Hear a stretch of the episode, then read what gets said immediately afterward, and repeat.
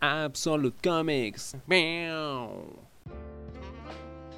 Una nación bajo nuestros pies fue el primer cómic que leí de Black Panther por la simple y sencilla razón de que en la portada um, del cómic se resaltaba el nombre del autor, Tanahisi Coates, uno de los autores mejor vendidos del New York Times y que había recibido varios premios eh, como escritor, especialmente por su libro Entre el mundo y yo.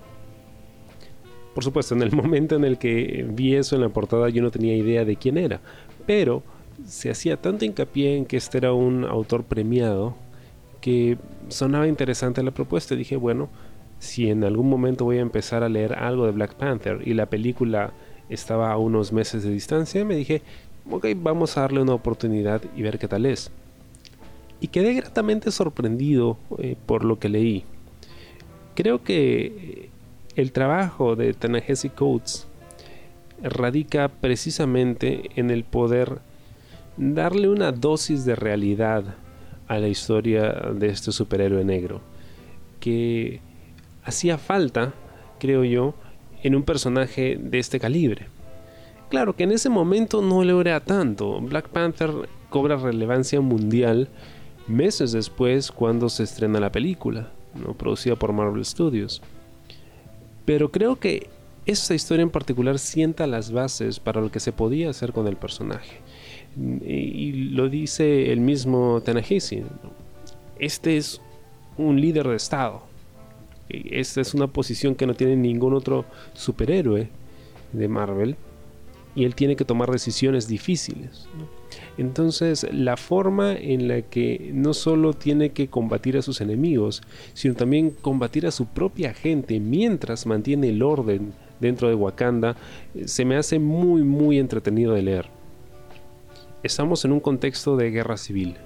Wakanda, a pesar de ser quizá uno de los eh, países más ricos del mundo y con la tecnología más adelantada, sin duda alguna, está sufriendo de un colapso interno porque como está sucediendo en todas partes del mundo, pues solo algunos terminan beneficiándose de las riquezas de un país mientras que otros son dejados en la periferia y pues eh, soportan todo tipo de tragedias, de vejámenes. Otro aspecto que me llamó mucho la atención es que no solo echamos un vistazo a lo que sería pues el que un jefe de estado tenga que cumplir con tantas cosas a la vez, con tantos roles que se le han asignado, sino también las dudas que le aquejan, ¿no? Porque en un principio él tiene que ser el hombre fuerte, ¿no? Tiene que actuar para mantener el control y la paz sobre Wakanda. Pero ¿a qué costo? ¿no? ¿Y qué pasa cuando él se encuentra con la gente de a pie y se da cuenta de que, hey, quizá pues habías estado siendo algo negligente, ¿no? O quizá en, orden de mantener la paz tienes que combatir a tu propia gente.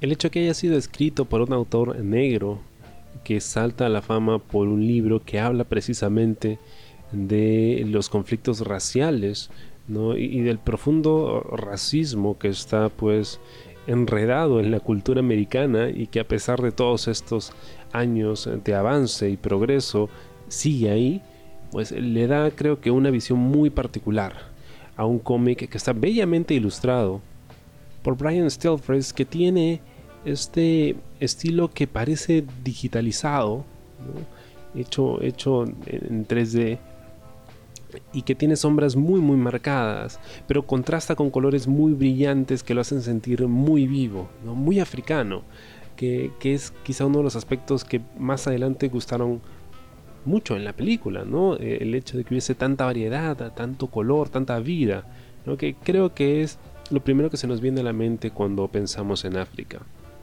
Es una gran historia que, bueno, ha sido publicada en varias partes en Estados Unidos. Puedes encontrar el tomo de tapa dura que reúne los 12 eh, números de este arco.